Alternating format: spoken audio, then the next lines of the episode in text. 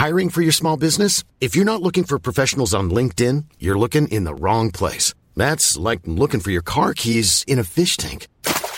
LinkedIn helps you hire professionals you can't find anywhere else, even those who aren't actively searching for a new job but might be open to the perfect role. In a given month, over 70% of LinkedIn users don't even visit other leading job sites. So start looking in the right place. With LinkedIn, you can hire professionals like a professional. Post your free job on linkedin.com slash people today. Quem eram os filipenses a quem Paulo escreveu sua carta? Primeira parte. Comentário de Mari Persona. Se existissem denominações no tempo de Paulo, que ele mandasse essa carta para uma denominação, uh, certamente ele começaria diferente a carta. Ele escreveria ao pastor da igreja tal. É, porque qualquer pessoa que fosse hoje se dirigir a uma organização religiosa, ela vai se dirigir ao líder dessa organização religiosa. Então, se ele mandasse a carta para uma denominação, para uma congregação local de uma denominação, ele mandaria ao pastor da igreja tal. Se ele mandasse para a sede da organização, ele mandaria ao presidente da igreja tal, porque é assim que normalmente funciona nas denominações. Mas como na Bíblia nós não encontramos nenhum vestígio de denominação, mas nem, nem de longe, né? não tem nem a ideia uh, o começo das cartas apostólicas é, é diferente, o endereçamento é diferente. Nós, nós sabemos que hoje existem dentro das, das organizações religiosas bispos, ou presbíteros, ou anciãos, ou pastores que são nomeados, são eleitos, ou são ordenados por homens também, mas nada disso está de acordo com as Escrituras. Como o irmão explicou, só no começo, sim, quando vinham os apóstolos, eles tinham esse poder, um dos, uma das, um dos poderes dos apóstolos era uh, ordenar ou comissionar aqueles que então ordenariam ou, ou elegeriam bispos ou presbíteros ou, e até mesmo diáconos. Uh, com o tempo, na, no, no, princípio da cristandade, uh, as, as perseguições acabaram forçando essa situação, porque quando os cristãos eram perseguidos, as autoridades queriam o falar com o responsável, então eles elegiam um responsável, e esse responsável ia lá diante da autoridade, e quando ele voltava, ele se achava uh, responsável, então ele acabava assumindo a posição do bispo da cidade, ou do presbítero da cidade, da cidade tal. E obviamente isso era uma distorção do, do, do, ensino que nós encontramos no Novo Testamento. Então, e aqui, uh, Paulo ele começa também, em primeiro lugar no endereçamento dele, é interessante isso.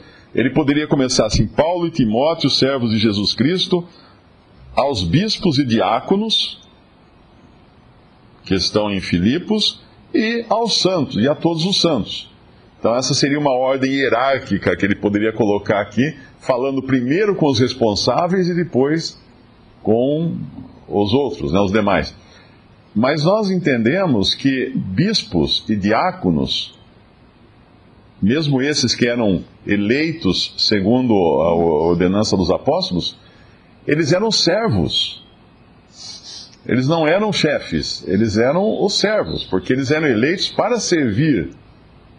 Nós, nós vemos que quando precisou uh, que alguém servisse as mesas, os apóstolos, então, que cuidavam efetivamente, porque os apóstolos eram os apóstolos, né? eles tinham uma posição diferente, que hoje ninguém tem na igreja, eles então uh, disseram que se elegessem então pessoas para cuidar das, das necessidades materiais, né? das necessidades da. Esses eram servos. Servos dos outros, é, servos dos santos. Eles atuavam numa função para servirem. Obviamente não é isso que nós encontramos hoje na cristandade, nas denominações ou igrejas da cristandade, onde os que são chamados por algum título eh, é o inverso, né? Eles, eh, eles são aqueles que são honrados e tudo mais. Mas aqui não. Eles vêm depois de todos os santos. E existe, existe uma, uh, uma divisão aqui também na questão da, da posição desses santos e da localização desses santos. Eles são todos os santos em Cristo Jesus. Essa é a posição que qualquer cristão, qualquer salvo por Cristo, eh, tem é, em Cristo Jesus. O lugar onde ele ocupa, espiritualmente falando, é em Cristo Jesus. E aí existe o local, geograficamente falando, onde eles estão, esses santos. Em Filipos, que era o local, local geográfico. Uh, essa semana eu recebi um, uma mensagem de um irmão em Cristo dizendo: Não, está tá errado. Aquilo que você escreveu está errado, porque existiam sim denominações. Uh, tinha a igreja de Filipo, a igreja de Corinto, a igreja de. Então, essa é a ideia que as pessoas fazem, que isso seriam nomes, uma placa colocada na porta dessas igrejas ou dessas assembleias, mas na verdade não, era localização apenas. Nós temos o exército brasileiro e ele está em todo o Brasil. E localmente existem os quartéis ou regimentos ou tiro de guerra que não são um outro exército, eles são o exército brasileiro. Ainda que tenha só dois ou três soldados numa determinada cidade, ali está o exército brasileiro. Não está outro exército, não está uma divisão do exército, uma facção. Não, ali está o exército brasileiro, representado por aqueles dois ou três soldados. No momento em que eles se tornaram soldados do exército brasileiro, eles pertencem ao exército brasileiro e eles podem estar aqui ou ali, mas é ao exército brasileiro que eles pertencem. Assim é também o corpo de Cristo. Quando uma pessoa é salva por Cristo, ela é acrescentada ao corpo de Cristo, que é a igreja. E onde dois ou três estão reunidos ao, ao nome do Senhor localmente, ali está a igreja.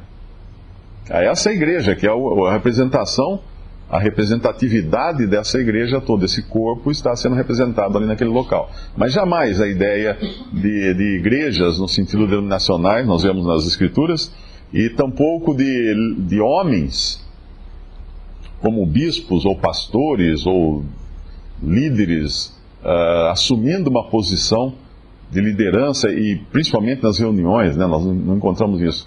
Vemos homens, sim, como o irmão explicou, uh, sentindo esse, esse cuidado, sendo constrangidos até por amor a cuidarem dos interesses espirituais e materiais, materiais de uma assembleia, cuidar, cuidarem do bem-estar espiritual da assembleia, do cuidado também com a doutrina e tudo mais, e com o cuidado das coisas materiais dessa assembleia. Essa epístola ela é, ela é interessante porque ela é bonita, né? Ela não existem reprimendas aqui, pelo menos que eu tenha notado. Não há, não há reprimendas, há saudações, há encorajamento, há agradecimento de Paulo aos filipenses. Não há reprimendas.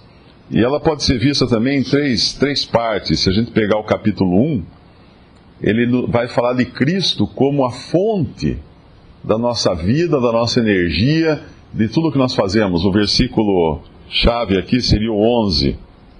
Cheios de frutos de justiça que são por Jesus Cristo, para a glória e louvor de Deus.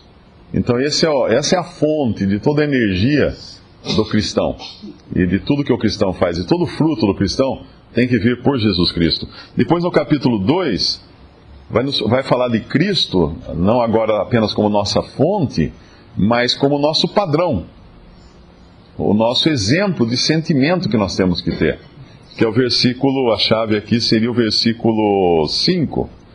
De sorte que haja em vós o mesmo sentimento que houve também em Cristo Jesus. Então ele vai nos mostrar Cristo Jesus como nosso exemplo, como aquele em quem nós devemos nos espelhar. E depois do capítulo 3 em diante, é o objetivo de tudo isso. Uh, que é Cristo, mas agora como objeto, como o destino de todas as coisas. E, e vai falar, por exemplo, do, do, versículo 20, né? A nossa cidade está nos céus, donde também esperamos o Salvador, o Senhor Jesus Cristo. Capítulo 3, versículo 20. Então é interessante essas divisões e também pensar que Paulo aqui, ele está agradecendo, né? Uh, no versículo, uh, versículo 4, fazendo sempre com alegria oração por vós em todas as minhas súplicas pela vossa cooperação no Evangelho desde o primeiro dia até agora. pela vossa. Ele está agradecendo, ele está orando e agradecendo pela cooperação dos filipenses no Evangelho. Mas quem eram os filipenses?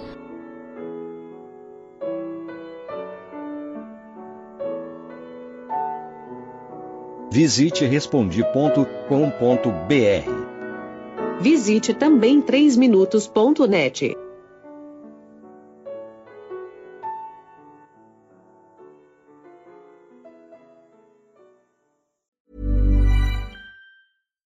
Deserves the best, and there's no better place to shop for Mother's Day than Whole Foods Market. They're your destination for unbeatable savings, from premium gifts to show-stopping flowers and irresistible desserts. Start by saving 33% with Prime on all body care and candles. Then get a 15-stem bunch of tulips for just $9.99 each with Prime. Round out Mom's menu with festive rosé, irresistible berry chantilly cake, and more special treats. Come celebrate Mother's Day at Whole Foods Market.